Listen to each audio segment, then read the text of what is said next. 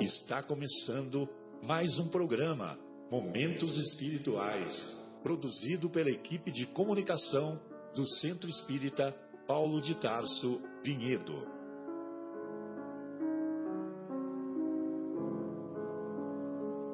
Se guardas contigo o estigma do sofrimento, indagando pela solução dos velhos problemas do ser e da dor, se percebes a nuvem que prenuncia a tormenta e o vórtice traiçoeiro das ondas em que navegas, vem conosco, estudemos a rota de nossa multimilenar romagem no tempo, para sentirmos o calor da flama de nosso próprio espírito a palpitar e morredouro na eternidade e acendendo o lume da esperança, perseveremos juntos em exaltação de alegria que Deus, o Pai de infinita bondade, nos traçou a divina destinação para além das estrelas.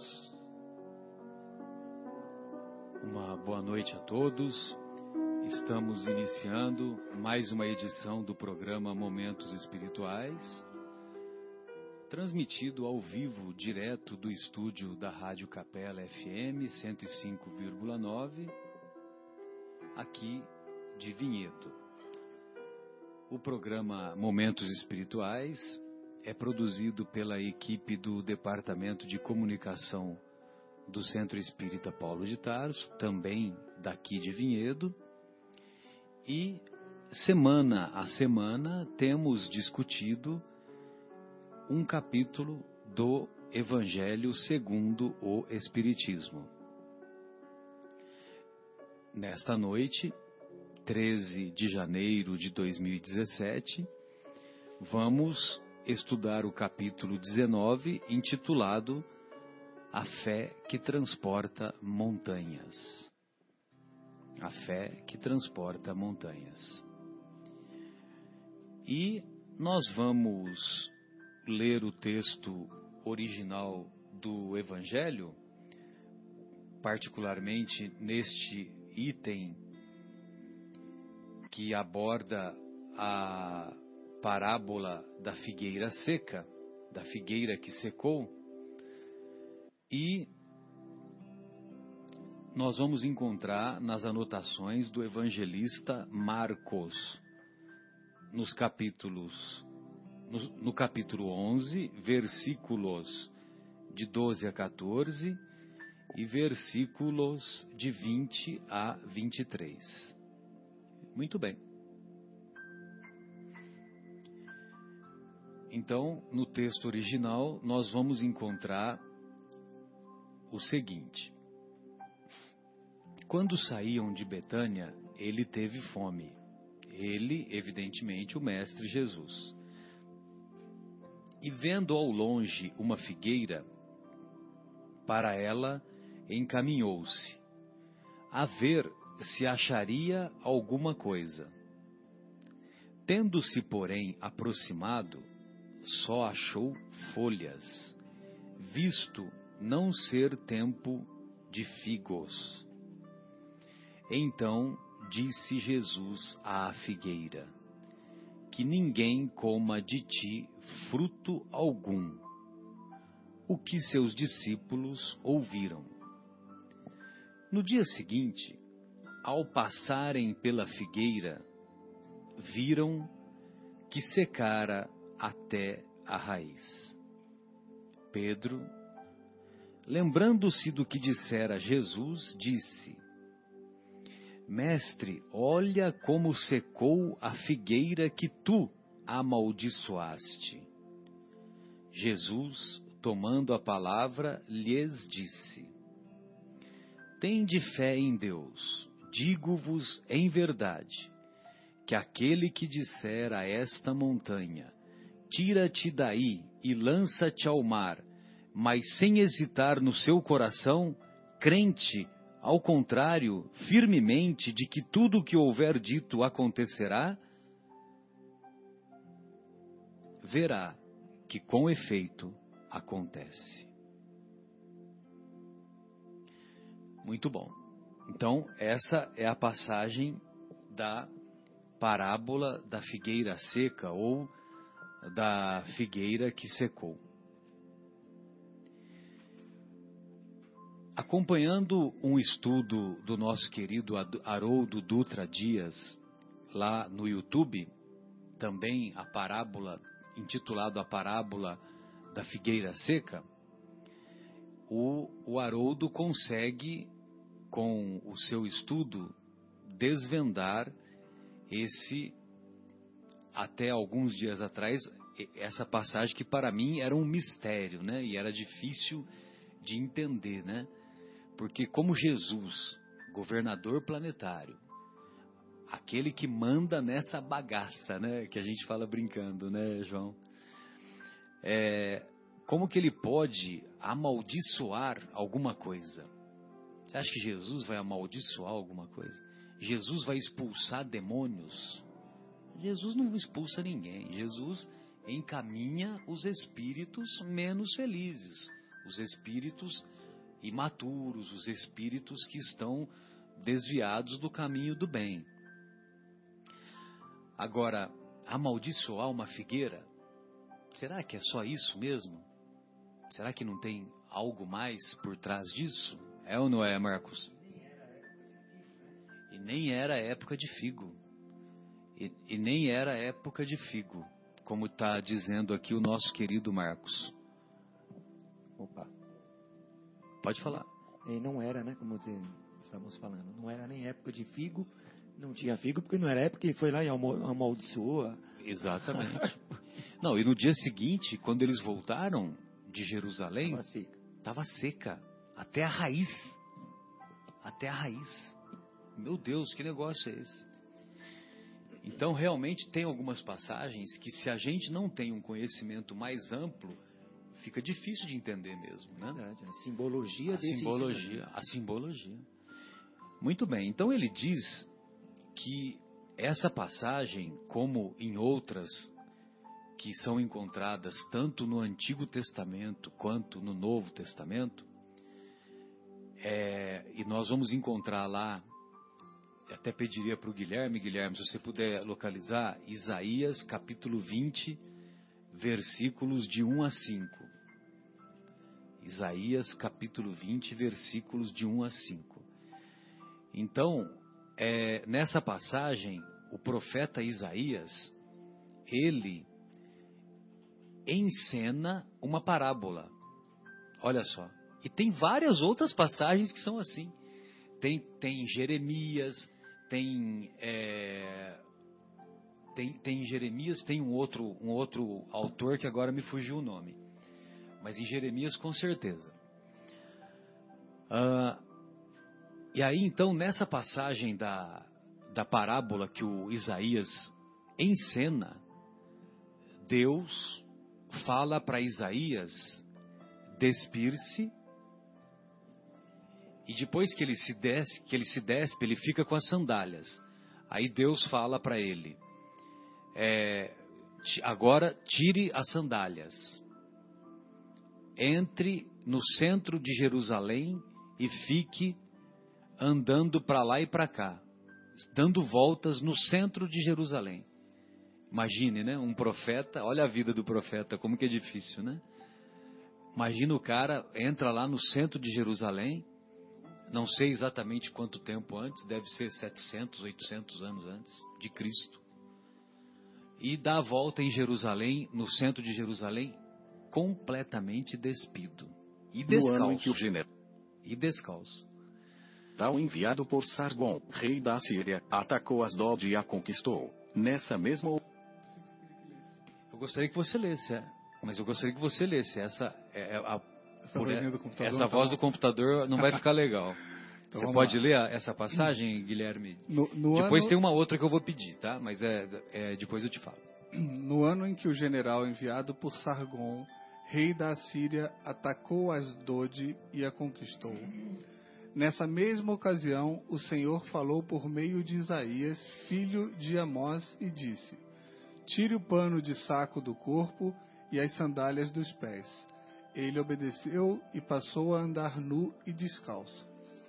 Disse então o Senhor: Assim como o meu servo Isaías andou nu e descalço durante três anos, como sinal de advertência contra o Egito e contra a Etiópia, assim também o rei da Assíria, por vergonha do Egito, levará nus e descalços os prisioneiros egípcios e os exilados etíopes, jovens e velhos, com as nádegas descobertas.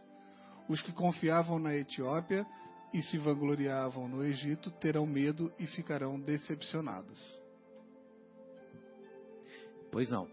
Então, justamente essa passagem é, que, que revela que se os israelenses se unissem aos assírios, era isso que aconteceria com eles. Então, era uma profecia encenada. Você entendeu? Essa que era a interpretação que foi dada depois que, a, que os, os estudiosos se aproximaram de Isaías e perguntou para ele o que que, que significava tudo aquilo. E aí, o que, que você quis dizer? Entendeu?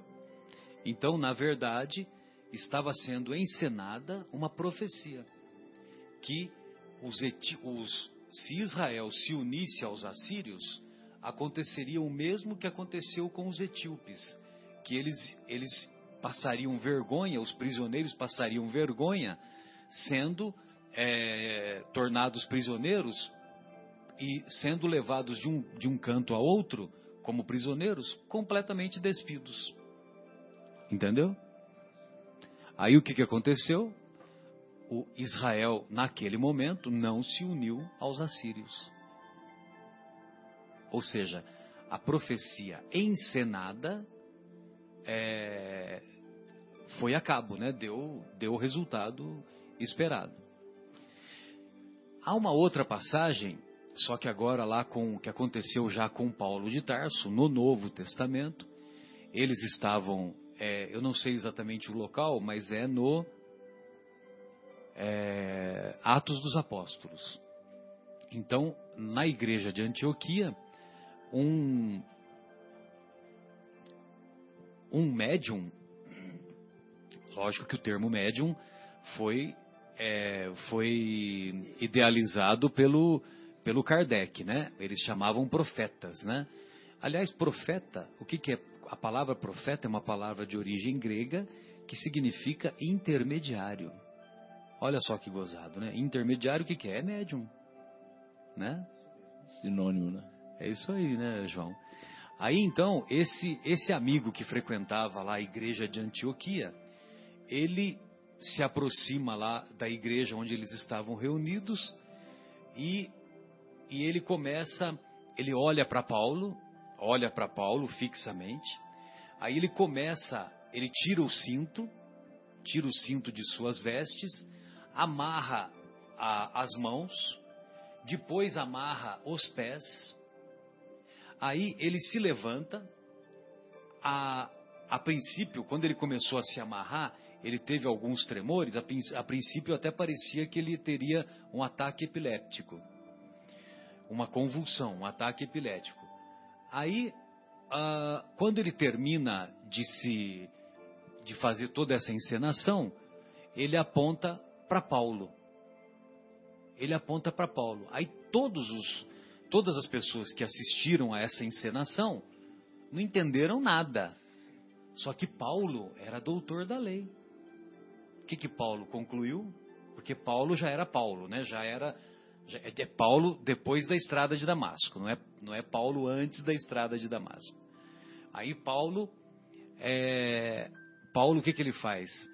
Ele fala, já sei o que, que ele quis dizer. Eu vou ser preso em Jerusalém.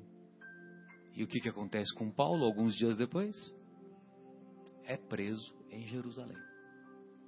Ou seja, foi uma profecia, mais uma profecia encenada. Encenada. Encenada. Muito bem. Guilherme, vou pedir a sua ajuda novamente. Miqueias. Posso, posso... Cap, capítulo 7, pode. Então, Atos capítulo 21. Você achou? Ai, que maravilha. Versículo 11. Vindo ao nosso encontro. Lê, lê para mim. Então, é, estamos falando aqui do profeta chamado Ágabo. Agabo, é isso, é esse mesmo. Vindo ao nosso encontro, tomou o cinto de Paulo e, amarrando as suas próprias mãos e pés, disse: Assim diz o Espírito Santo: Desta maneira, os judeus amarrão, ama- amarrarão o dono deste cinto em Jerusalém e o entregarão aos gentios. Exatamente, foi o que se deu depois. Agabo, Agabo. Exatamente, lá na igreja de Antioquia. Você vê que bacana? Então é a encenação de uma profecia que ocorreu. Agora, para darmos continuidade ao, ao entendimento, Guilherme, vamos procurar o nosso querido Miqueias, capítulo 7, versículo 1. Uhum. Posso ler? Por favor. Então vamos lá. É, Ai de mim, porque estou feito com as colheitas de frutas do verão, como os rabiscos da vindima. Não há cacho de uvas para comer, nem figos temporãos que a minha alma deseja. Nem figos, Temporãos. temporãos. Fora do tempo.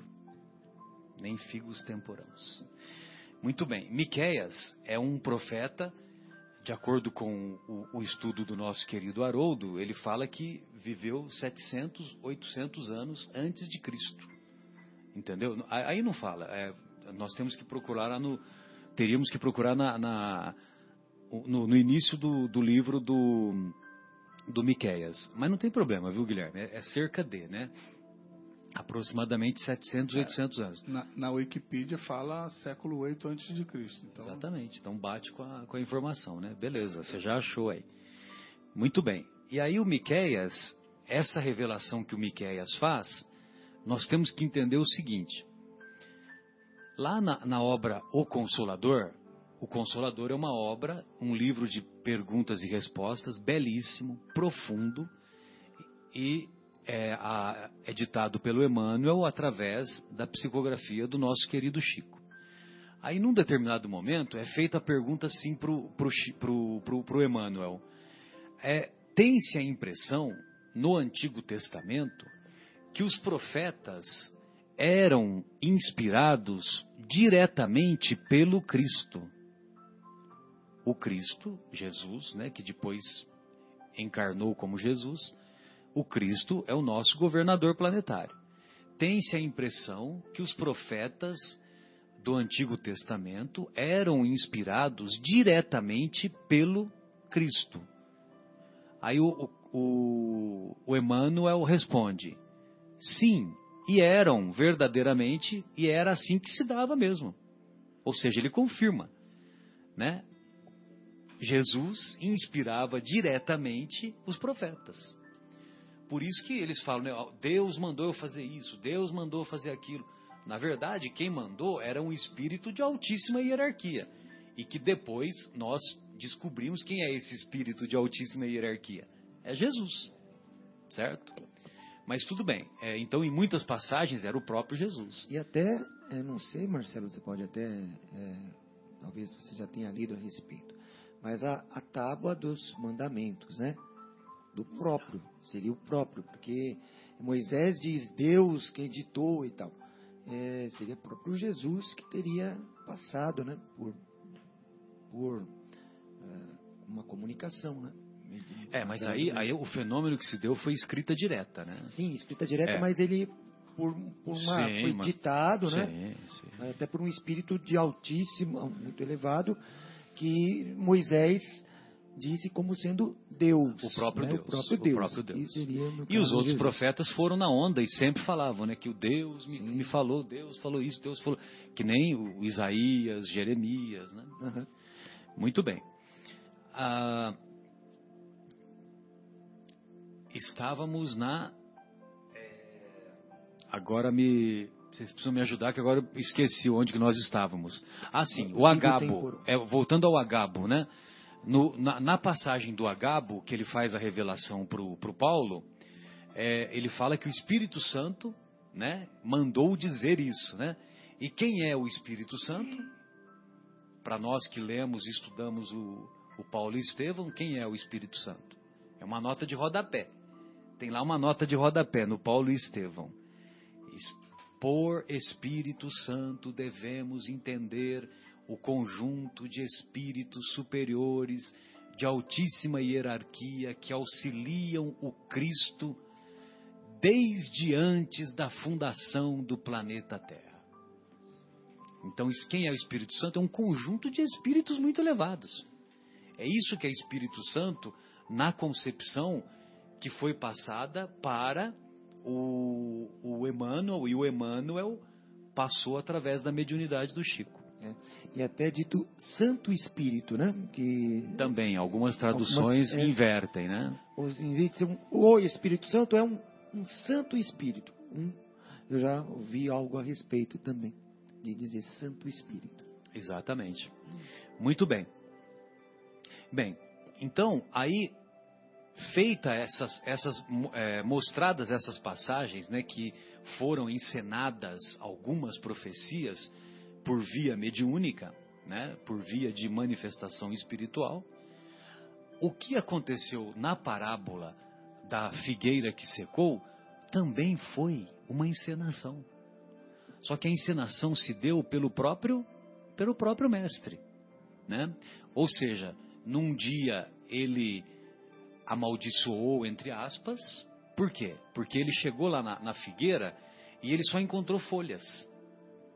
Tá certo que não era época de colher figos, mas ele esperava a figueira temporã. E a figueira temporã já poderia dar frutos. Não é assim o conceito de, de árvore temporã? Os frutos temporões? que eles antecipam, né? Isso mesmo. Muito bem. Aí no dia seguinte ele volta e o Pedro reconhece a figueira que a figueira estava completamente estéril, né? Tava, tinha secado até a raiz.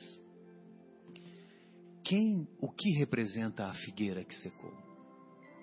Aquilo que o, que o, o nosso Guilherme leu em, referente à passagem de Miqueias. Ou seja, ou seja, a, foi dada a primeira revelação, a revelação da justiça, para o povo de Israel.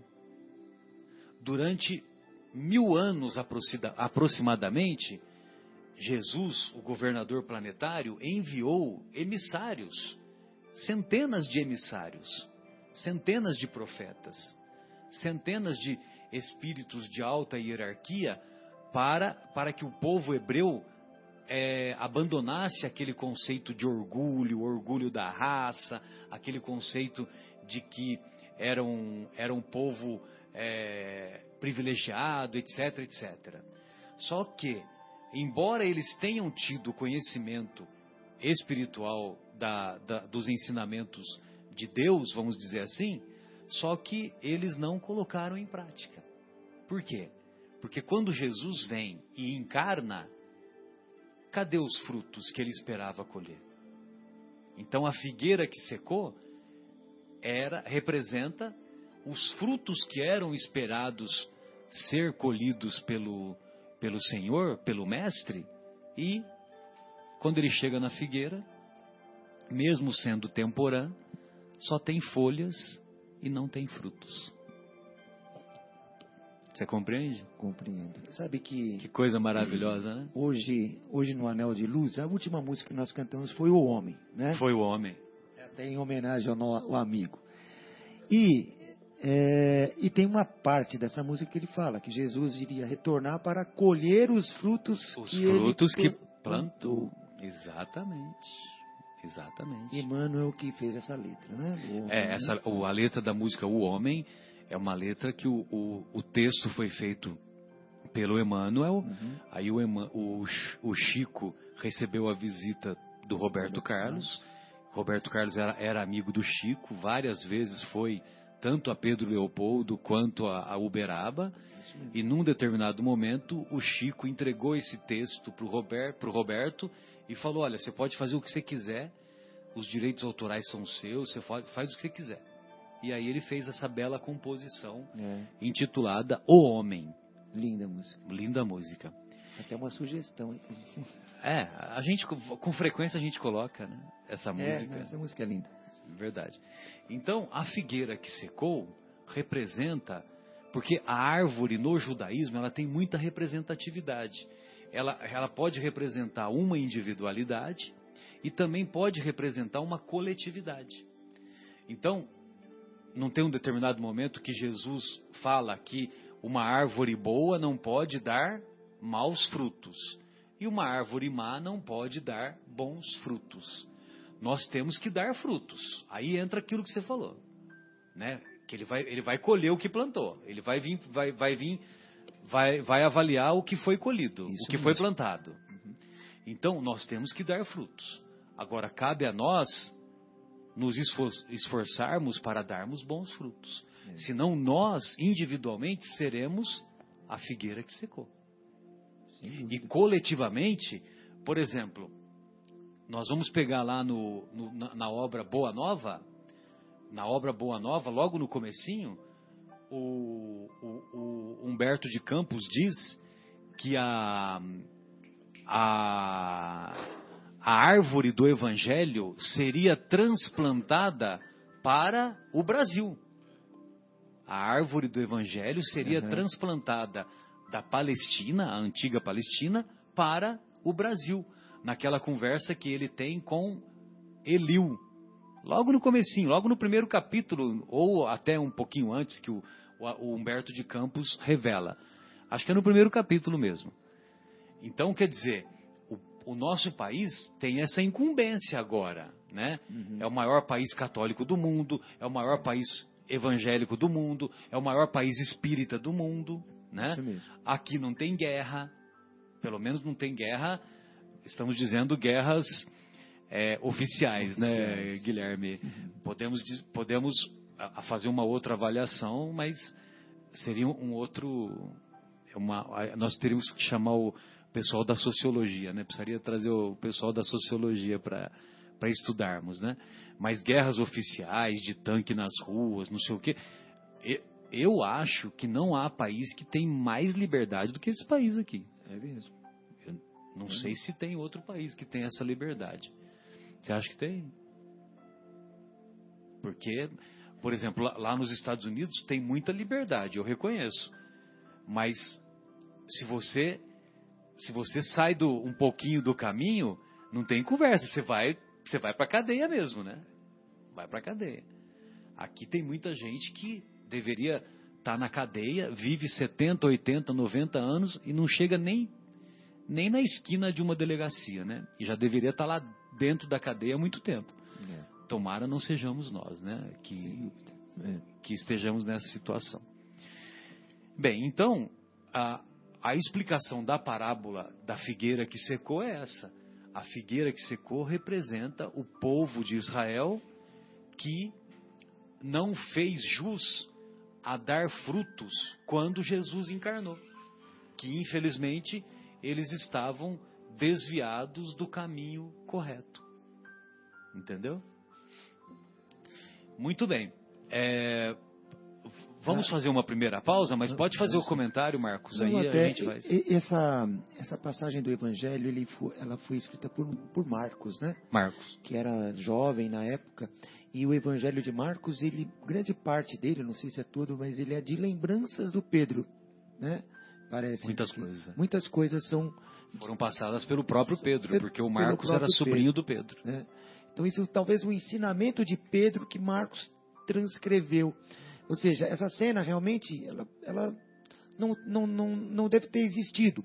Para ele realmente talvez não existiu, para o Pedro foi um ensinamento que passou para o Marcos. O Pedro vivenciou esse momento. Sim, né? sem dúvida. O Marcos não. E aí o Marcos transcreveu o que Pedro Sim. falou para ele. Sim, sim. E porque a gente pensa assim, às vezes, E amaldiçoou. porque tem muita simbologia. Né? Jesus amaldiçoar, é uma coisa assim muito. Realmente não, não condiz com o que ele tem passa, que ele passa, né? Mas foi uma encenação de uma parábola. Agora você Exatamente. tem que lembrar que Jesus era Ele médium usava- de Deus, né? Jesus era médium de Deus. Entendeu? Exatamente, tem ligação direta. Ligação direta. Como ele era médium de Deus, é, o magnetismo que ele é portador, é portador, é um magnetismo que nós. E ele sabe manipular esse ma- magnetismo. Sem dúvida. Então, um olhar dele, Salva ou. um olhar dele é capaz de fazer muita coisa, né? É, vamos lá então, Guilherme, fazer a nossa primeira pausa? E ouvir a música O Homem. Proposta. Proposta. Momentos Espirituais, ao vivo, direto do estúdio da rádio Capela FM 105,9, programa Momentos Espirituais, que é produzido pelo Departamento de Comunicação do Centro Espírita Paulo de Tarso, aqui de Vinhedo. Nosso telefone de contato é 3876-6846. E para os estimados ouvintes que estiverem é, atentos e, e que gostariam de fazer algumas colocações, o telefone está à disposição. 3876-6846. É, amigos, evidentemente que a figueira que secou tem toda uma simbologia, né? E nós já vimos que essa simbologia tem uma explicação ah, de acordo com aquilo que ocorreu no Antigo Testamento.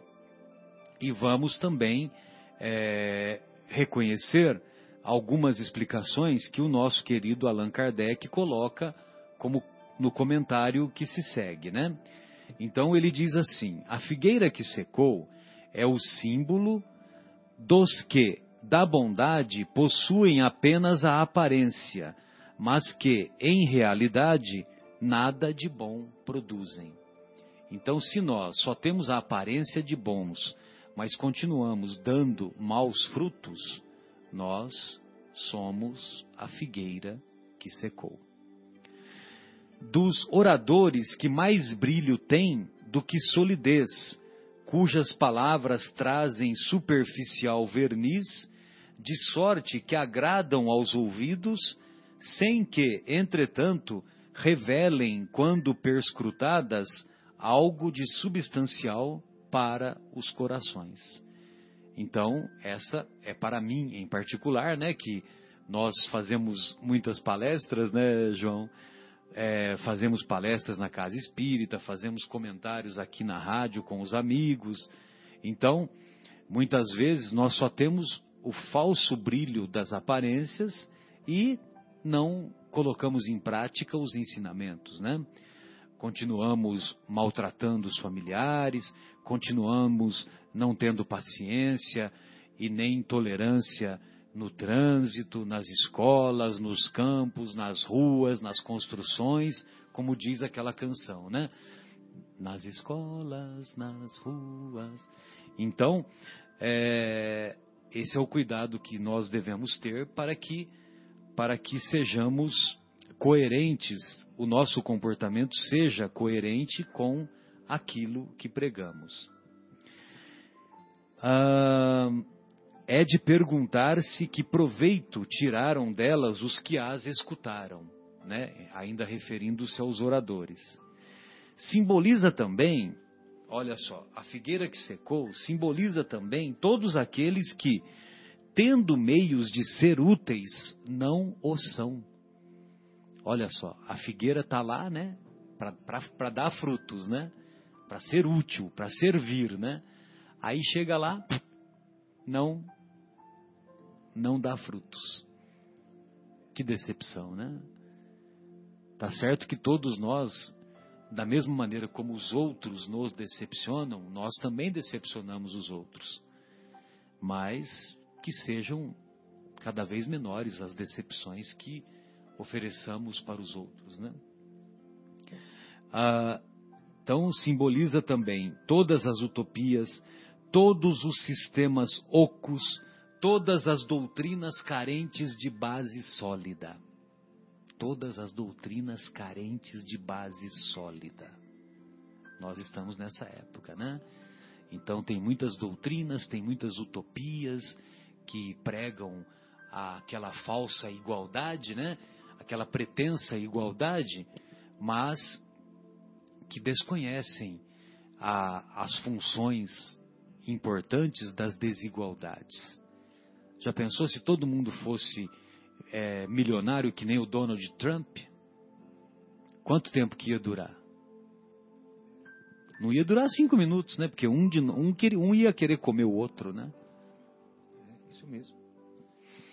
Ah, simboliza também o que mais, o que as mais das vezes falta é a verdadeira fé, a fé produtiva, a fé que abala as fibras do coração, a fé, numa palavra, que transporta montanhas. São árvores cobertas de folhas, porém destituídas de frutos.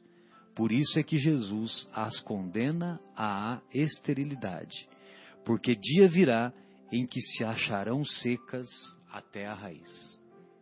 Imaginem vocês, nós secos até a raiz. Já pensou para fazer o caminho de volta?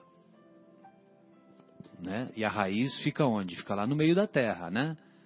Lá dentro da terra. É, são os abismos que nós nos colocamos, né? E às vezes até nós recebemos os talentos, né, que nós não não utilizamos, né? E às vezes até utilizamos os talentos para coisas não corretas, né? Que é pior ainda. E essa figueira secará. Que é usar as energias indevidamente. Né? Exatamente. Ou seja, há múltiplas existências é onde aquele bem que você recebeu não, não terá, ou não, você terá que arcar com isto. Não estamos aproveitando a oportunidade. É. Né? Né? Também, acho que podemos pensar também nessa forma, né? De uma, de uma, de uma árvore que deveria dar tal fruto, em tal passagem aqui, e não deu. Né? Essa não, não dará mais daquele fruto. Hum, interessante isso, talvez pensarmos. Olha só o comentário do Kardec, Guilherme em particular e, e amigos no geral quer dizer que todos os sistemas, a parábola que, da figueira que secou, quer dizer que todos os sistemas, todas as doutrinas que nenhum bem para a humanidade houverem produzido, cairão reduzidas a nada. Cairão reduzidas a nada. Então, nós, o, por exemplo, o materialismo. O materialismo, que bem ele trouxe para a humanidade?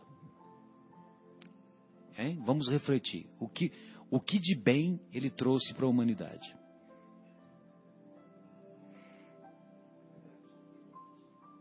O socialismo, o socialismo que foi idealizado lá pelo, pelos, pelos seguidores do, do Karl Marx. Né? E esse ano, 1900, 2017, vão completar 100 anos de outubro de 17, né? Esse ano vão completar 100 anos 100 anos do a, da Revolução Russa, né? Que se deu em outubro de 1917. E, e a Revolução Russa é, fez com que os czares fossem destituídos do poder e os bolcheviques assumissem o poder. E a ideia era, era boa ideia, né? Era para acabar com com os excessos que a nobreza russa cometia, né? Mas foi implantado o sistema comunista lá na Rússia e o sistema comunista durou quanto que durou? Quase 80 anos. É, né? por aí. Né? Por... Aí em 90 acabou, né? Exato. Porque uma coisa, é, espíritos diferentes né, posto em igualdades econômicas e não é, cada um segue o seu caminho, né? cada Sim. um né, traz as riquezas ou não, enfim. É evidente que ele, esse tipo de, de situação, de tentar igualar a, digamos, os ganhos, né, igualar as classes, né, é uma coisa que não dura muito, não dura muito tempo, porque cada um segue o seu, tem Vou pedir para o Guilherme. Guilherme, você pode achar para mim, só para facilitar, a pergunta 811 de O Livro dos Espíritos? E o, o Livro dos Espíritos foi escrito em 1857. O comunismo foi implantado com o objetivo de igualdade, né? Foi implantado em 1917. Ou seja, 50, né? 60, 60 anos, é. 60 anos, desculpa, João, é isso aí. favor, Guilherme. Então a pergunta é: a igualdade absoluta das riquezas é possível e existiu alguma vez? A resposta E a resposta? é não, não é possível. A diversidade das faculdades e dos caráteres são, se opõem a isso. E a 811A? O A. Há homens, entretanto, que creem estar nisso o remédio para os males sociais. Que pensais a respeito? A resposta vem assim: são sistemáticos ou ambiciosos e invejosos. Não compreendem que a igualdade seria logo rompida pela própria força das coisas. Combatei o egoísmo, pois essa é a vossa chaga social, e não corrais atrás de quimeras. Sensacional, né? Que 60 anos antes. 60 anos antes. Entendeu? Ele fez a pergunta porque está lá no capítulo de Lei de Igualdade. É, Karl Marx havia nascido. Não, não. O Karl Marx escreveu O Capital em 1880, né? Dá, dá uma checadinha aí. 1880, se não me engano. Que escreveu O Capital, que foi o, o livro que, que inspirou o comunismo depois, né? O comunismo lá na, na União Soviética, né? 867. 1867. Ou seja, o, o, o Capital, né, o livro, a obra O Capital, entendeu? Foi escrito em 1867, dez anos depois de O Livro dos Espíritos. O, o Guilherme, dá para pesquisar aí que ano nasceu Karl Marx? Claro. Por favor. Karl Marx. Ah, ele deve ter nascido em 1800, começo de 1800, 1810, por aí.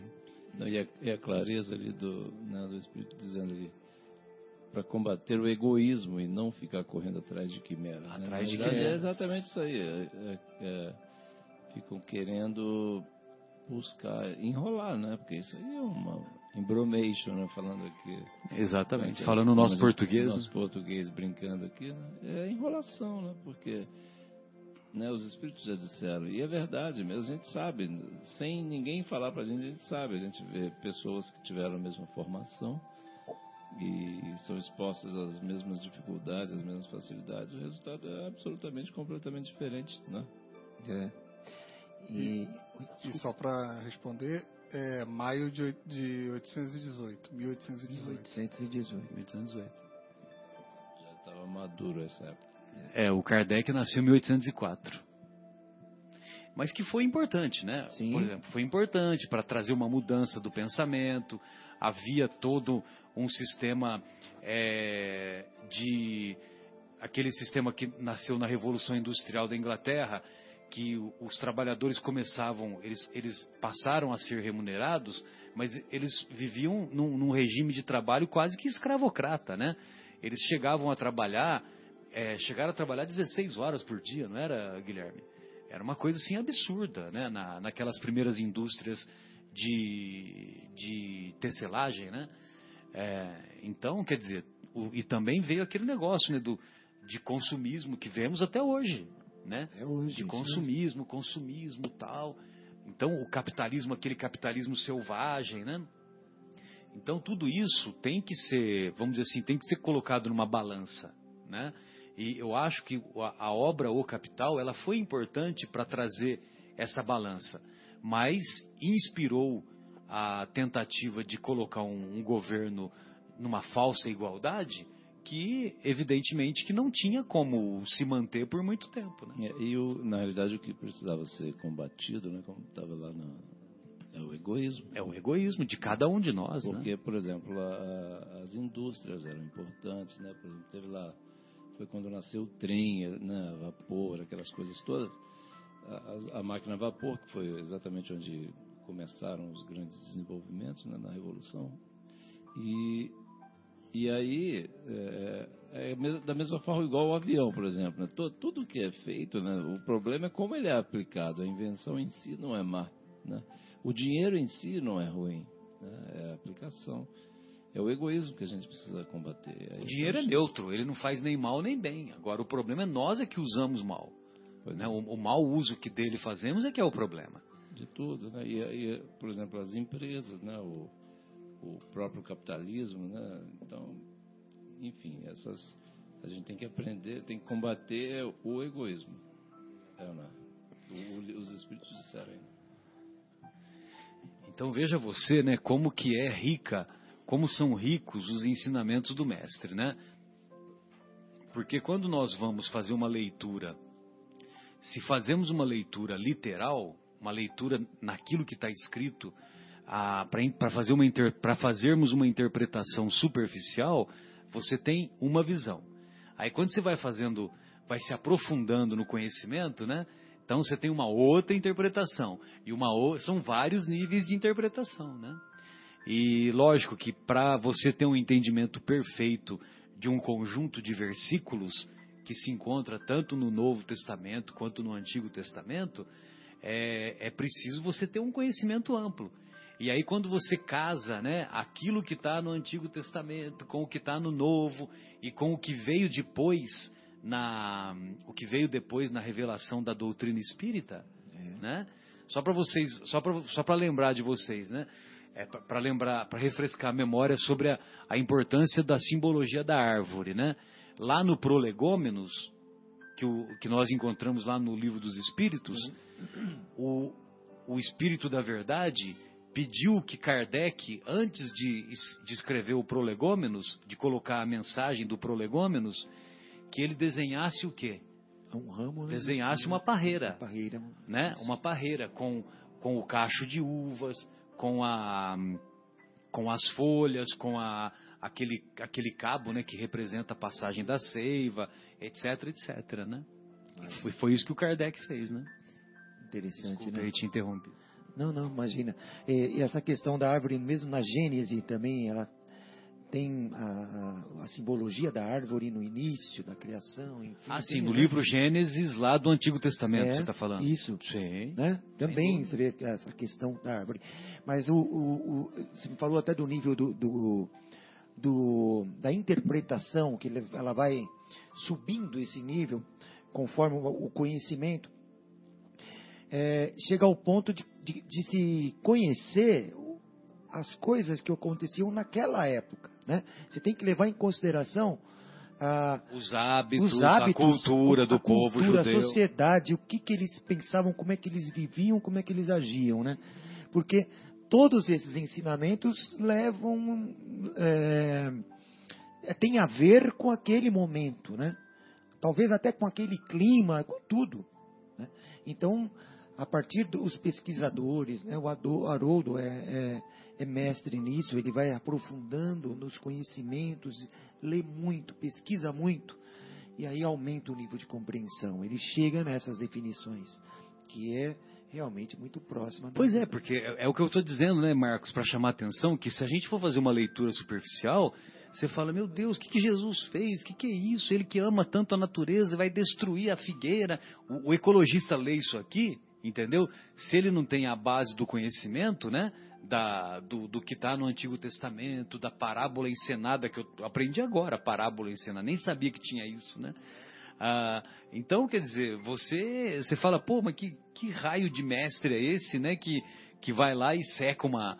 É, é até uma, uma atitude antiecológica, né? Podemos fazer mais uma pausa, Guilherme? Podemos, e a música que eu tinha separado para a primeira, eu vou tocar agora na segunda, que continua tendo a ver. É com Fernandinho e chama Ainda que a Figueira. E quando retornarmos, é, o nosso querido João vai fazer a, a exposição baseada no Vivendo o Evangelho. Vamos então com o programa Momentos Espirituais. Hoje, 13 de janeiro de 2017 discutindo um pouco mais sobre os ensinos do Evangelho do Mestre, que quanto mais a gente estuda, mais a gente compreende a nossa pequenez e mais a gente compreende a grandeza, a magnitude desse espírito belíssimo, encantador, que veio trazer a luz do entendimento, à luz da solidariedade, à luz do amor que não impõe condições, à luz do perdão sem limites, à luz, à luz, quanta luz. É, João, você poderia fazer alguns comentários aí sobre a, sobre essa obra maravilhosa, o Vivendo o Espiritismo, ou então aquilo que você separou para nós, fica à vontade. Então, Marcelo, estava esse capítulo, né? A fé que transporta montanhas. E aí a nossa dificuldade de entender, né? Como é que a gente transforma essas lições de Jesus em, no nosso dia a dia? Como é que a gente aplica no nosso, no nosso dia a dia? na casa, prática, na né? prática mesmo, né? Exato. na, na pele. Então, e aí o nosso querido André Luiz né, vem com esse, essa obra maravilhosa aqui, Vivendo o Evangelho, volume 2, que aborda aqui o capítulo 19, ele vem assim explicar o que, que é fé em Deus, a lição número 244, Aham. fé em Deus, né, para esclarecer a nossa, a nossa dificuldade. Bom, ele diz assim: o mundo está repleto de pessoas de fé que acreditam no que pensam e fazem. Os que acreditam no trabalho e são empreendedores, que acreditam na inspiração e são artistas de talento, que acreditam na lei para todos e são os paladinos da justiça, os que acreditam na coragem e são os heróis reconhecidos, os que acreditam no poder e são governantes ilustres, os que acreditam no conhecimento e são expoentes da cultura. Os que acreditam na riqueza e são líderes do progresso. Os que acreditam nas ideias e são ideólogos de respeito. E também os que acreditam na ciência e são cientistas de prestígio. E os que acreditam na paz são pacificadores eméritos. E aí o André Luiz conclui assim: Cidadãos de destaque atuam sob os aplausos de todos, pela confiança que demonstram em si próprios e nas causas que abraçam. Contudo, os que, os que também acreditam em si mesmos, mas com humildade depositam sua fé no bem que procede do alto, esses compreenderam Jesus e auxiliam o Mestre Divino na implantação do reino de Deus entre os homens. Que coisa linda, né? Então, assim. Que sensacional. Sensacional. Né? O André Luiz, ele. Que é, colocação brilhante, né? Os, os empreendedores, né? Cada função, né? E assim, eu estava vendo aqui tem dois, dois aspectos, né? Dois aspectos. Primeiro, assim, para gente, como é que a gente transforma a fé, né? É a fé que transforma montanhas, como diz a lição, o capítulo do Evangelho. Como é que a gente traz a fé para o dia a dia? São nas ações, né? É, Quando Jesus falou que a gente precisava ter mais fé, e, e aí a gente transformar no trabalho, né, na inspiração, se a gente for um artista, se a gente trabalhar pela justiça, né, para a gente trabalhar realmente, efetivamente pela justiça, não se deixar corromper, né, na coragem, no- por exemplo, no poder que a gente estava falando e está no dia a dia aí na- na- nas- nos nossos noticiários, né, os nossos governantes, né, a gente fica reclamando dos governantes, mas os governantes são um reflexo do nosso caráter, né? Eles é, não são nada diferente da gente. A gente fica lá, ah, os corruptos lá, os políticos. Não, e como é que a gente é nos nossos pequenos atos, né, Marcelo? Sem dúvida. E nós que os elegemos, né? Exatamente. Então, eles assim, refletem a nossa é um sociedade. reflexo da sociedade, é o nosso reflexo. Então, a gente precisa melhorar né, nos nossos pequenos atos, né? E no conhecimento, né, o André Luiz fala aqui. Né? Então, assim, como é que a gente está é, gastando o nosso tempo, né? Que tipo de conhecimento, que tipo de cultura, né? Com o que, que a gente está gastando a nossa inteligência, né? Aplicando a nossa inteligência na riqueza, né? Os líderes do progresso.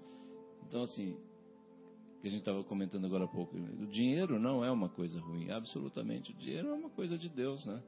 Agora, a aplicação dele é que, é que faz a diferença. E aí ele com, complementa que quando a gente entende como aplicar essa fé nas nossas ações no dia a dia, né? Aí a gente vai trazer que é, é o, é o grande objetivo de Jesus, que é implantar o reino de Deus entre os homens, né? Que é o que? É modificar o nosso coração, que como diz o livro dos Espíritos, é retirar né, esse egoísmo, essa chaga né, que, que tanto mal faz à humanidade. Né? E sempre lembrando né, que o rei, aquela, aquele conceito do reino de Deus que foi apresentado lá na obra Boa Nova do, do Humberto de Campos, né?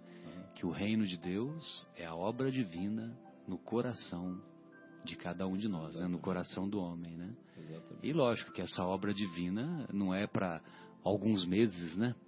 Essa obra divina, ela não se dá em alguns meses, né? É, é um trabalho, né? Um processo, né? Processo. De certamente necessitamos de inúmeras vidas, né? E pra... precisamos resolver, né? Tomar Sem essa decisão, a decisão política de fazer, né? Decisão política correta, né? É. É, eu, eu até penso não sei se vocês pensam assim também, mas a questão da, da, da fé, né, que a gente sempre, a gente sempre fica pensando fé em Deus, fé em Deus para aquilo, para isto ou para aquilo, né? E só que tem muitas outras coisas que estão em volta dessa fé. Né? Imagina uma pessoa que tem uma fé, eu acredito realmente em Deus, eu acredito que eu vou ganhar na loteria, por exemplo, e tem essa fé forte.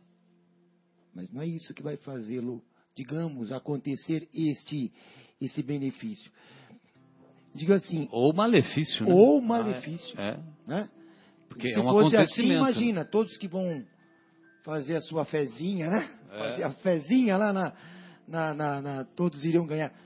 Então, essa força dessa fé é, é o do acreditar, né? de colocar na prática realmente, como você estava lendo aí, João, né?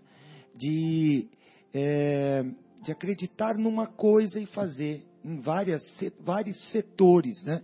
da, da, da nossa sociedade. Né? Esta talvez a verdadeira fé. Evidente, crer num algo superior, crer em Deus, nas, nas uh, lições que o nosso Mestre Jesus nos deixou, né?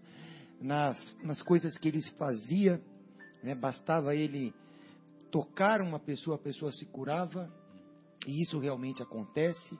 Se você tiver essa força e se acreditar em algo mais, isso realmente acontece.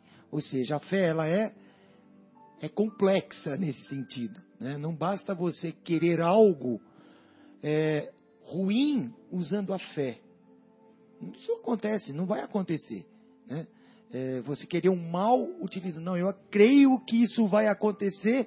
Você pensa, em prejuízo de alguém. Em prejuízo de alguém. Isso é, é, é, é, é o, poder, o poder da fé agiria? Provavelmente não. Né? Porque Deus, Jesus, é justo, é bom. Né? Não deixaria que algo nesse sentido, um malefício acontecesse simplesmente pelo fato da pessoa querer aquilo tão forte a, a ponto de. Né?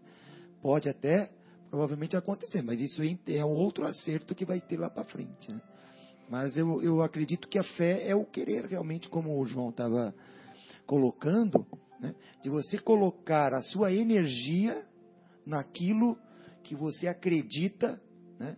que vai gerar o bem e, e a coisa caminha favorável. É, tem, ah, em relação a essa definição de fé, nós nos recordamos de uma definição de Paulo de Tarso, que, se não me engano, está lá em Romanos, né? na carta aos Romanos, que ele diz assim: é, fé é a certeza das coisas que se sabem e a convicção das coisas que não se conhecem. Entendeu? Então, quer dizer, ele quis dizer, ele quis dizer referindo-se é. sobretudo aos ensinamentos espirituais, né? E, e é evidente, né, que o Paulo de Tarso era um, ele tornou-se um emissário do Cristo, né? E as suas cartas foram, nós sabemos pela mediunidade do Chico, que elas foram inspiradas pelo, pelo nosso querido Estevão, é, Estevão né? Uhum. Que era para ter sido cunhado dele, né? É, foi durante um certo É, exatamente, mas não sabia, né? E, e aí, o, então, é esse, é esse conceito né, de, de, de Paulo, ele vai, ele vai ao encontro do, do ensinamento do mestre, né? quando ele diz que se tivermos fé do tamanho do grão de uma mostarda e dissermos para esta montanha, transplanta-te, transporta-te daqui para acolá, e não hesitarmos em nosso coração, e não hesitarmos em nosso coração que isso será, que isso se dará, então é, nós veremos que isso vai ocorrer. É, evidentemente que não comparando né, com, a, com o ensinamento do mestre, que era, era, não é portador de um magnetismo, de uma energia que nós estamos distantes ainda de ter um conhecimento, ainda que pálido, ainda que imperfeito, mas eu me recordo que quando eu estava fazendo a, os vestibulares, né, as provas vestibulares lá nos 1982, direto do túnel do tempo, né? Túnel 82, o ano que o, teve aquela seleção do Tele, né? Você fez o Madureza? Não, essa época eu não peguei, rapaz. Eu já peguei já o colegial. Mas teve um pessoal que pegou, né? Madureza. Madureza. É o, tinha o científico, né? Isso, o, científico. O, o, o, segundo grau era científico. É, quem ia fazer professor era normal. Normal. Oh, normal, é normal, mesmo. científico e. E qual que era o outro? De, acho que era da área de humanas, agora me fugiu qual era o nome. Mas. É, então tinha. É, eu, em 82 eu estava fazendo lá o vestibular e eu queria muito entrar na Faculdade de Medicina de Jundiaí. Entendeu? Eu achava que eu tinha condições de entrar lá. Na escola pública, eu acho que eu não ia ter condições. Talvez, se eu olhasse para olhando para trás hoje, se eu tivesse feito mais um ano de cursinho, talvez eu entrasse numa faculdade pública. Mas com um ano de cursinho só que foi o que eu fiz, o que dava para entrar era, era numa faculdade como a, a de Jundiaí. E eu, eu tinha uma motivação para entrar lá, porque o, o, filho do professor de ciências da, lá do colegial, que eu adorava, né, que teve muita influência em mim para que eu escolhesse a, a medicina, é, o filho dele estudava aqui em Jundiaí. Então eu tinha isso na cabeça, né? Lá em São José do Rio Pardo, né, que eu tinha as aulas lá do segundo grau e tal. E quando eu fui fazer o vestibular, eu foquei muito na prova para entrar no vestibular de Jundiaí. Aí, sabe quando você canaliza todas as energias tal? E eu tinha acabado de ter conhecimento, de ter contato com a doutrina espírita. No, no ano de cursinho, eu li muitas obras espíritas, né? A, além do, de, de estudar para as matérias que cairiam no vestibular. E aí, num determinado momento, eu li na, na Gênese que, que o conhecimento ele tem um caráter evolutivo, né? Então, por exemplo, é, tem aquele astrônomo da antiguidade que ele falava, agora me fugiu o nome, ele falava que o, o, a Terra era o centro do universo. O Sol é que girava ao redor da Terra, né, que é o conceito do geocentrismo. Se você achar aí quem é o, o autor, não, Copérnico é, é, o heliocêntrico. Copérnico é o heliocêntrico. O geocêntrico é, é um, um mais antigo. Então, mas aí com o avanço do conhecimento, né, veio lá o Galileu descobriu, é, inventou o telescópio, né? Então eles puderam ter uma, um nível de observação melhor. E aí eles descobriram que na verdade quem girava ao redor da, da a Terra é que girava ao redor do Sol e não o contrário, né? Então quer dizer os conhecimentos foram se ampliando, tal. Aristóteles, certeza?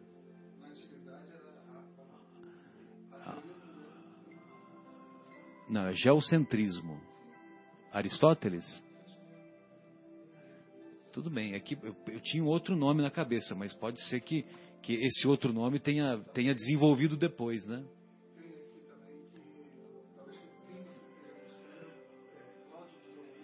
Ptolomeu, é isso aí. Ptolomeu, que é esse conceito do, do, do geocentrismo. Então, quer dizer, o Ptolomeu viveu muito tempo antes de Cristo, né? Copérnico é aqui, né? É, já é 1400, 1500, alguma coisa assim. Galileu Galilei é 1500, né? É, então, quer dizer, o, o, avanço do conhecimento mostrou que, que a, os conceitos se modificam, né? Aí caiu o tema da minha redação. Olha só o tema da redação da prova de Jundiaí. Eu tinha certeza que eu ia entrar na faculdade de Jundiaí. O tema foi assim: os erros fazem parte da busca da verdade. Os erros fazem parte da busca da verdade. Meu, na hora, na hora já me veio na mente a redação. Eu fiz a redação assim, né? Como se estivesse psicografando, entendeu? pá, pá, pá, pá, pá. E baseado nesse texto que eu tinha lido em A Gênese. Que o Kardec não saiba disso, né? Porque senão ele vai cobrar direitos autorais, né, Guilherme? E aí, aí teve a nota da redação. A, a redação valia 100 pontos. Aí eu tive 98 pontos na Olha. redação. Errou numa vírgula. E a minha mãe, que é muito brincalhona, né? Então, eu, ela, quando ela soube da nota da redação, ela falou: ah, se eu pego esse, esse examinador, eu esguelo ele. mãe é sempre mãe, né? Mãe queria que fosse 100, né? É, legal, então, quer né? dizer, é, quando você canaliza a energia, Sim. né? E, e, então, quer dizer, eu tinha tanta fé que Veio eu ia conseguir inspiração. entrar.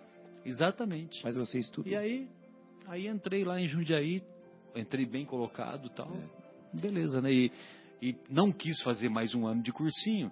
E foi uma boa, né? Porque graças a isso, eu estou aqui compartilhando da amizade com vocês, né? Uhum. Senão não teria não teria conhecido a Sônia, não teria vi, vi, é, mudado para Vinhedo anos depois, tá vendo? não teria conhecido os amigos do Paulo de Tarso, olha só que interessante, né? Estava tudo planejado. Não teria aprendido sobre a ferrovia, né? Agora, uma curiosidade para vocês. Eu estava lendo um, um, livro, são os grandes, grandes nomes do Espiritismo, enfim, né? E, e um, do, um, dos capítulos vou trazer. Grandes vultos, né? Uma coisa assim. Grandes vultos, vultos do Espiritismo fala de, de Santos Dumont. Né? É a parte de Santos Dumont, que era uma pessoa brilhante e tal. É, grandes vultos da humanidade e o Espiritismo. Acho que é esse Exatamente, o título. É. isso mesmo. E no de Santos Dumont, eu vou trazer para vocês que é uma coisa curiosa que fala. É sensacional. Uma psicografia de um francês. Antes, Santos Dumont não havia nascido ainda. Ele escreve assim: é, haverá um advento de uma invenção, de uma, de um, de uma coisa que vai voar, é, mais pesada que o ar, que vai voar, motorizada, etc. e tal. E este inventor nascerá no, no Brasil. Então ele dá uma descrição é incrível. Santos Dumont não havia nascido.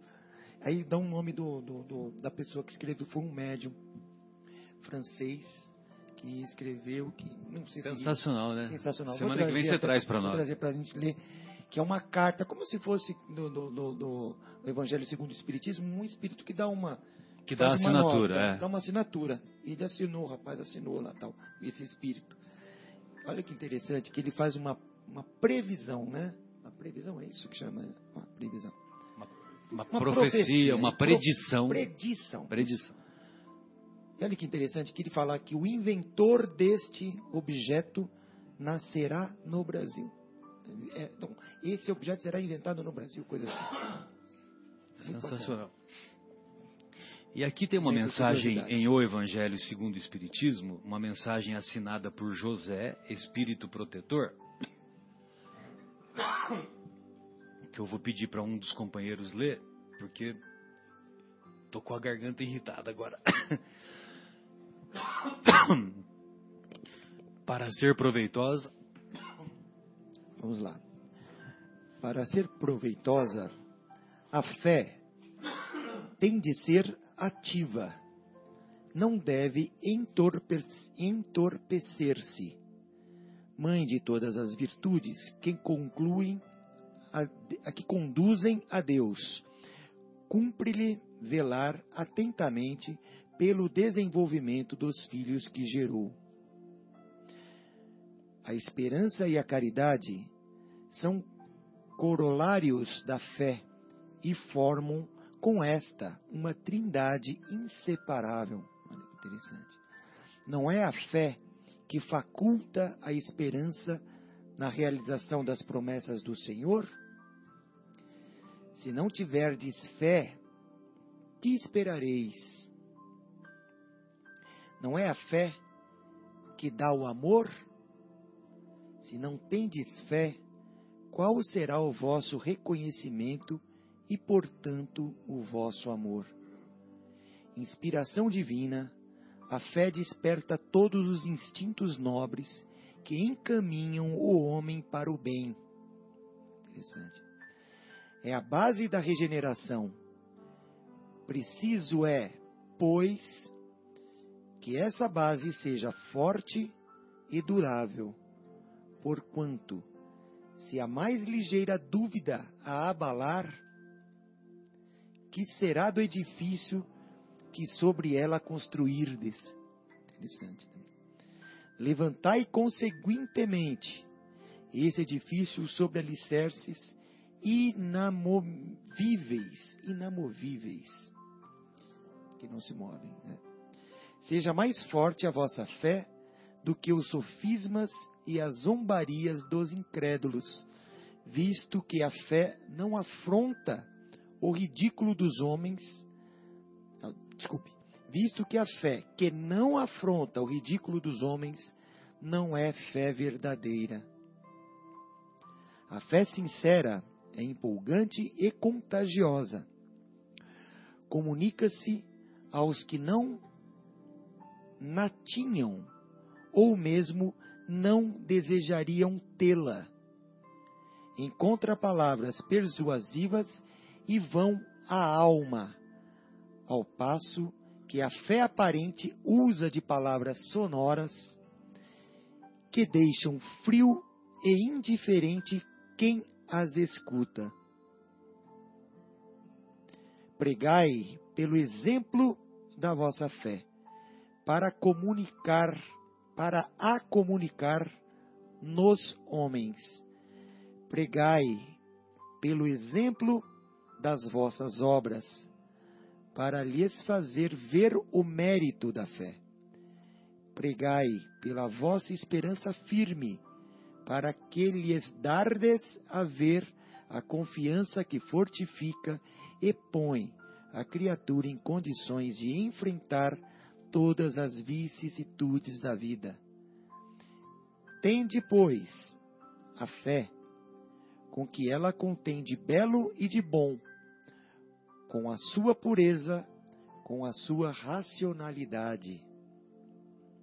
Não admitais a fé sem controle, cega e filha da cegueira. Amai a Deus, mas sabendo por que o amais crede nas suas promessas, mas sabendo porque acreditais nelas. Segui os nossos conselhos, mas compenetrados do fim que vos apontamos e dos meios que vos trazemos para o atingirdes. Crede e esperai sem desfalecimento, os milagres são obras da fé. José, Espírito Protetor, Bordeaux, 1862. Sensacional. Até arrepia. Sensacional. Queridos, é, eu fico pensando, né? Você imagina um cara que é ateu, que é materialista, né? E ele fala, não, esse negócio de fé aí é para as pessoas menos cultas, né? Para as pessoas consideradas tolas, né? É, só que ele não sabe que ele também tem fé. Porque se ele não tiver fé, ele começa a se alimentar. Quem garante para ele que o estômago vai funcionar, que a fisiologia vai ocorrer? Então, que, como que ele não tem fé? Entendeu?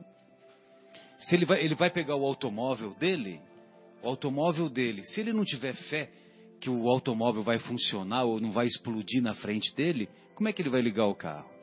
Ou ele vai pegar o ônibus, se ele não tiver fé no motorista que vai conduzir o ônibus, como é que fica? Exatamente. E o simples fato dele falar com você assim, ó, amanhã nós vamos nos encontrar em tal lugar. amanhã, é. Quem Ele garante dormir, que amanhã. Ele vai dormir. Que amanhã nós vamos vai- dormir e acordar. Então, quer dizer, é. eles têm muita fé, né? Sim, Para com sim. isso, né? Sim. João, você separou mais um aí para nós? Do nosso querido médium Antônio Badu e Filho, o André Luiz, né? A mensagem do André Luiz. Então, até você falou bem que é do médium Antônio Baduí, filho. E essa, essa lição aqui, ela, ela é um, assim, direcionada assim, aos médiums. Na realidade, todos nós somos, né, temos um certo grau de mediunidade. Então, Exato. e essa a lição número 242 aqui, realmente é o título. Ela diz assim: Existe realmente alguma semelhança entre a árvore sadia e o médium responsável? Médium responsável, como todos nós somos médios, então todos nós, sendo, quando responsáveis, né? A árvore, a árvore precisa do sol. O médium se ilumina na oração. A árvore é agredida.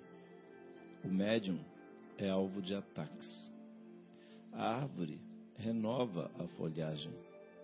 O médium, médium melhora o interior. A árvore se fortalece. O médium se prepara. A árvore suporta o mau tempo. O médium passa por humilhações. A árvore é resistente. O médium tem fé. A árvore se desenvolve. O médium estuda. A árvore sofre a poda. O médium sujeita-se à disciplina. A árvore se mantém. O médium trabalha. A árvore cresce. O médium evolui. A árvore se defende dos parasitas.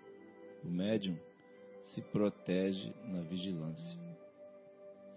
E aí o André Luiz conclui assim: A árvore retira da terra o alimento necessário para produzir. Quanto ao médium, os frutos serão bons quando suas raízes se estenderem sobre o amor e a caridade, a honradez e a dedicação, nutrindo-se do Evangelho de Jesus. Coisa linda, né? Não, e, e- e essa árvore descrita aí, você pega o Chico Xavier, né? O Chico Xavier é tudo isso. Tudo isso. As raízes dele eram amor, honradez. Repete para mim, João, por favor. Então, é- Amor, honradez. ah, sobre o amor e a caridade, a honradez e a dedicação A caridade e a dedicação. E tendo como. nutrindo-se do quê? do Evangelho. Do Evangelho. Então, você conhece alguém que. alguém que praticou isso mais do que o Chico Xavier? Não. Como médium? Ele foi um médium completo por causa disso. Eu não vou falar perfeito porque eu não sou ninguém para julgar, para julgar. Malemar eu julgo a mim mesmo, né? Mas é, quem que se nutriu mais do que o evangelho, mais do é, nu- quem se nutriu mais do que ele com o evangelho? Entendeu? E assim, Né? eu- uma coisa que eu sempre comento, eu acho muito interessante, e acho que ainda não caiu muito a nossa ficha, né? quer dizer, nós fomos contemporâneos do Chico. Assim, Contemporâneos, né? É, um- é um- é um contemporâneos. privilégio muito grande, a gente tinha ele aqui do lado, aqui encarnado no mesmo país, é uma maravilha, assim, é, é muito emocionante, a hora que a gente pega, né, vai ler mais sobre ele, conhecer, né, é muito esteve aqui do nosso lado até Do outro nosso dia. lado. Uma exatamente. fonte de inspiração. É, né? Só o tempo geração. todo, né? E, e ninguém praticou mais aquele, aquele ensino que nós sempre repetimos aqui, né? Do que é atribuído ao Francisco de Assis. Olha lá, o Francisco, né? É. Francisco de Assis, É. que é pregai o evangelho. Se necessário, use palavras, Olha, né? Agora, por exemplo, quantas palestras o Chico Xavier fez? Nenhuma. uma- Ele não era palestrante. Ele não era palestrante. as ações. Só que quando, quando ele morreu, quando ele morreu, até as pessoas que eram é, opositoras a ele o respeitaram. O respeitaram pela, pelas suas obras, É. pelos, pelos frutos da árvore enorme e generosa que ele que ele se soube se traduzir para nós, né? É, ele sobre ele soube traduzir bem a questão da fé dele, né? Ele, ele soube exemplificar, né? sobre Só o tempo todo.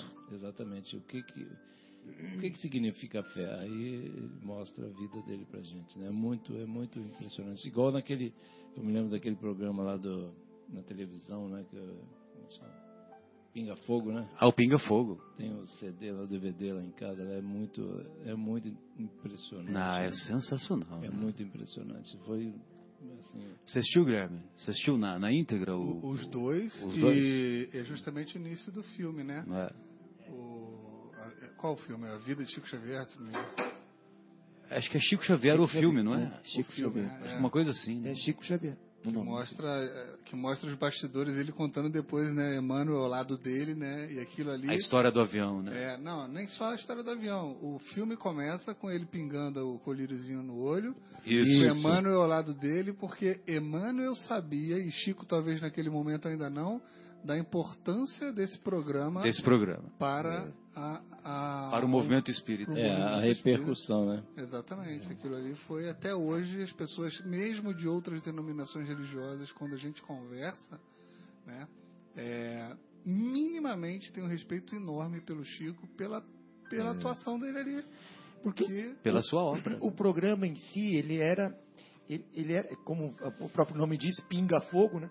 São pessoas fazendo perguntas para ele, Para o entrevistado. para o entrevistado, e evidente, não eram para os... deixá-los desconfortáveis, né? Saia É como, justa, é né? como Roda Justa, Viva exatamente. hoje, né? Exatamente. Acho que tinha um ou dois simpatizantes, os outros não eram, então as perguntas... Só o Herculano Pires que era simpatizante. Só o Herculano Pires, que era espírita, né? Um filósofo. E, né, e é engraçado perceber que durante o programa, ele com aquele jeitinho dele, sem agredir ninguém, tratando todo mundo muito bem, pedindo desculpa o tempo todo, no final as pessoas não estavam mais levando a ferro e fogo o objetivo do programa, É. que era deixá-lo em maus, maus lençóis, ao contrário. É isso mesmo. né? né? Tanto É. que no final ele faz uma Já psicografia. deixaram ele à vontade. né? Não é? Ele faz uma psicografia no Faz. final que foi extremamente aplaudida. No primeiro, né? No No primeiro. Sensacional. Sensacional. E, e esse programa, viu, Guilherme? Ele. O- os estudiosos, né? Tem um repórter lá que. Agora me fugiu o nome dele, hoje tá duro, hein? É, que, que ele diz que, que foi o programa é, que até hoje nem, não teve a audiência que teve os- o, qualquer outro programa. Nem a Globo no, no auge, né? Naquele auge lá do Jornal Nacional, aquelas novelas que vinham década de 80, década de 90, que a audiência era estourada, né? Mas o programa começou quase 11 da noite, terminou por volta das 3 da manhã, e os, os espectadores que começaram foram até as 3 da manhã, e quando você avalia o número de televisores ligados, é, era, era, era mais de 90%, que era um número absurdo para a época, entendeu? Um número absurdo. Então, quer dizer, é, é impressionante, né? Foi muito importante lá. Não era, não é à toa que o que o Emmanuel ficou o tempo todo lá do lado dele, né? Ele deu um Embora ele também facilite, né? Ele tenha facilitado, né? um show ele tem muito mérito. né? Humildade e simplicidade, que ele respondia as coisas com uma simplicidade tremenda, né? Muito bom. Bem, amigos, então vamos nos despedir, né? Você tem mais alguma coisa aí, João, que você separou do, de- desse capítulo? Ou podemos, podemos nos despedir? Na, na realidade, acho que tem, é, tem um ponto, acho que talvez fosse importante também a gente falar aqui. Pois não. Tem uma lição também que chama Caminho do Bem. Intitulada Caminho do Bem, né? Certo. Caminho do Bem, exatamente. Então vamos lá. E aí ele diz assim: O mundo está conturbado por acontecimentos dolorosos. Libertinagem, vícios, corrupção, guerras, estupros, atentados, assaltos, sequestros, chacinas, terrorismo, tiroteios, prostituição, torturas, assassinatos, violência, linchamentos. Coisa triste, né? E aí o André Luiz conclui assim: É lamentável que ainda existam tantas tragédias mas a doutrina espírita esclarece que a evolução moral é responsabilidade de cada um, através do aperfeiçoamento íntimo, segundo os ensinamentos do Evangelho. Por isso, sustente a fé em Deus, a fim de que não lhe faltem a esperança e a caridade, suficientes para você enxergar no malfeitor de hoje o irmão predestinado a encontrar amanhã a paz e o amor no caminho do bem. Sensacional, né? Sensacional. Então, Isso nos lembra Paulo de Tarso, né? Paulo de Tarso, que era um assassino, né? Um- uma pessoa que usava o poder para perseguir, cristãos, para perseguir e para matar, né? Para prender e para matar. É, Não era só, ah, Paulo era perseguidor de cristãos, né? Ele perseguia o quê? Perseguia, prendia e mandava matar. É, E ele fez a grande transformação, né? Tornou-se uma pessoa completamente diferente, né? É, e aí para a gente ter essa fé em Deus, né, de que todos esses, como Jesus disse, né, nenhuma das ovelhas né, ia se perder. Então, mesmo esses que estão ligados a esses, essas coisas tristes que eu li aqui, como diz a lição, né, eles, todos eles vão, vão encontrar o caminho do bem. Né, E- eles e todos nós, todos né? nós, todos nós. E a gente precisa ter essa fé em Deus, né? E aí transformar, igual na outra lição o André Luiz falou. E como é que a gente usa essa fé? Como é que a gente transforma atrás daquilo que eu comento aqui? Que o André Luiz nos dá, nos dá o passo a passo do dia a dia. Como é que eu transformo isso na minha vida, lá na minha casa, no meu trabalho, na minha escola? E aí ele explica, você faz, faz assim, assim, assim, assado. Então a gente precisa mudar. E conforme a gente for retirando esse egoísmo do nosso coração, a gente vai conseguindo né, se melhorar, né? É, precisamos andar com fé, né? É. com Tem, tem aquela, aquela frase, acho que não sei se eu já falei aqui, que é uma frase assim, o Guilherme, acho que tá, o Guilherme, eu já falei, o Guilherme hoje eu ouvi, que é, não sabendo que era impossível, ele foi lá e fez. Exatamente. Né? Interessante, né? Eu acho que é mais ou menos assim, né, Guilherme? Não sabendo que era impossível, ele foi e fez.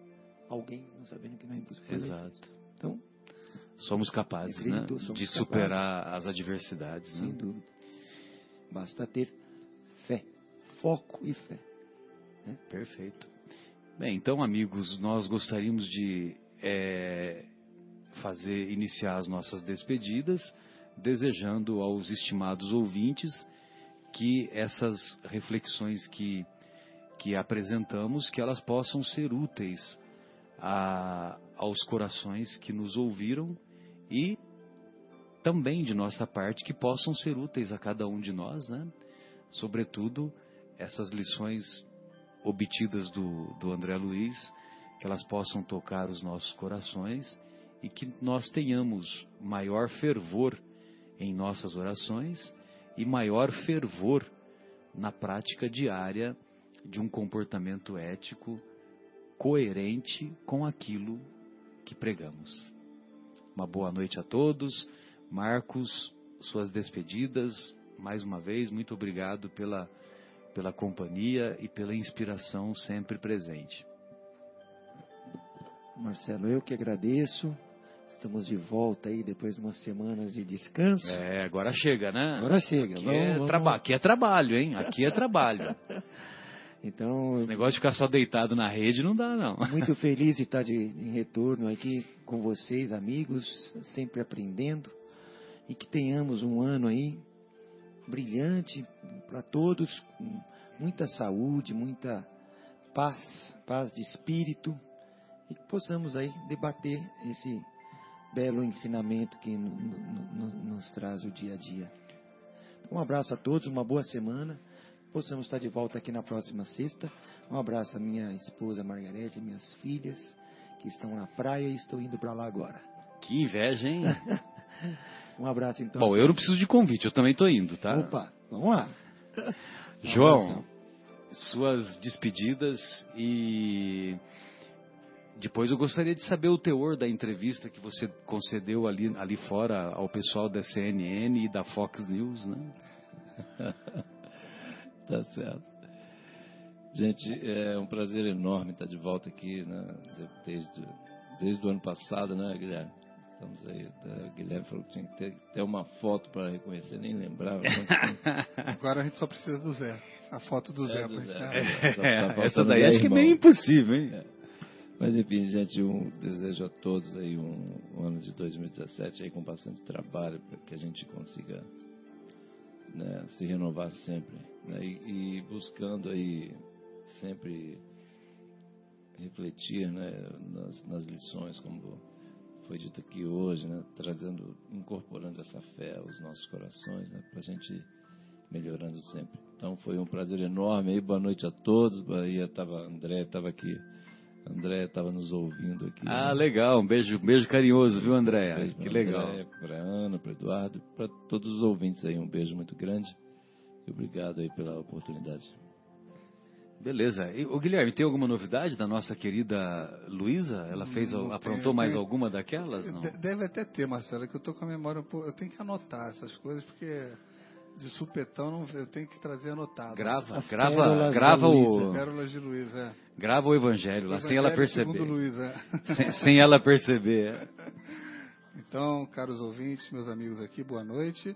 Até sexta-feira que vem, um bom fim de semana. E vamos andar com fé, não é isso? de paz a todos e vamos andar com fé depois das palavras dos nossos é, patrocinadores.